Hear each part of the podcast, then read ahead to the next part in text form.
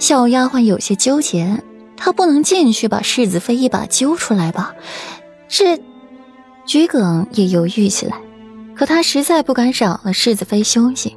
记得那次不懂规矩，违背了世子妃的话，惊了世子妃，自己就被世子妃送去后院洗衣。大冬天的，手上全是冻疮，险些被冻死。虽然后来被世子妃治好了，但只要一想起来，桔梗还是浑身起鸡皮疙瘩。从那以后，桔梗再也没有违背过世子妃的话，顾阮说什么他就做什么。算了。还是世子妃要紧，受罚便受罚，给我吧，我把药端进去。桔梗刚接过托盘，转身就看到裴玉匆匆而来，连忙跪下，将托盘拿好。奴婢见过世子。顿时院子里跪倒一大片。做什么？回禀世子，奴婢正端药进去给世子妃服下。桔梗举高了托盘。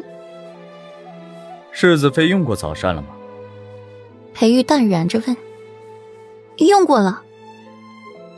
裴玉默语，径直拿过桔梗手中的托盘，推门进去，刚好看见顾阮起身，连将托盘放下，去扶顾阮，语气略显责怪：“怎么不多睡会儿？”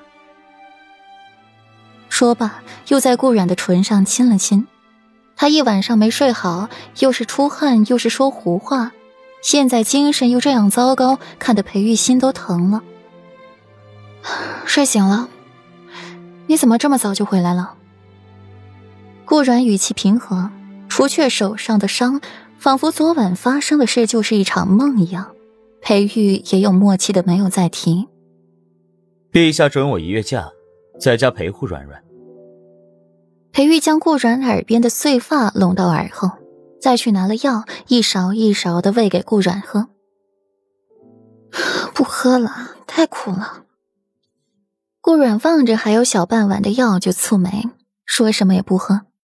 裴玉也没强迫他，只是喂进了自己的嘴里，再嘴对嘴渡给顾软，嘴里全是药味儿。我不用你陪，该做什么做什么去。顾然重新合上眼睛，他不提不代表他不记得。顾然到底还是怨裴玉的。一晃多日，顾然也到了给手臂拆线的日子。药老也早早来了七云轩，认真打量起顾然来。上次为顾然缝合伤口，没有仔细看，如今一看，确实是一个瑰丽无双的美人。难怪裴小子的情商会被治好，换了自己遇见这样的美人也会不药而愈。真的不会留疤吗？顾阮望着拆线之后胳膊上浅浅的痕迹，担忧出声：“软软放心，就算软软身上有再难看的疤，我也是不会嫌弃的。”裴玉一边在搂着顾阮，给他系着绸带，无比宠溺。能不能说点好听的？顾然扭头瞪了裴玉一眼。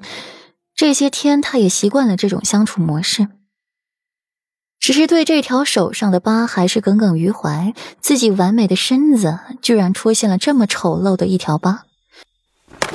世子妃安心，有我药老在，你就是毁容了，断胳膊断腿了，我也能给你治好。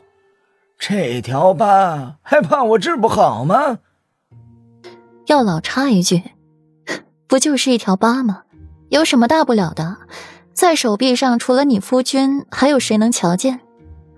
顾阮笑笑，望着药老，眸底隐着一丝寒意，没有反驳他的话。他确实可以治好，毕竟他是药老啊。顾阮客气的送走了药老，再回到内室，看着手里大红色帷幔，感觉刺眼的紧。和我说说王府的事呗，这伤养好了，明日就得正式去拜见婆婆了，还有众位叔伯婶娘，再去宫里谢恩，最后回顾府归宁，想想就累。除了问这些，你就不会说些别的吗？每次同顾阮待到一处聊天时，他就问这些枯燥又烦闷的事，弄得裴玉也憋屈的慌。之前顾忌他还有伤，也就克制着自己耐下心去和他说。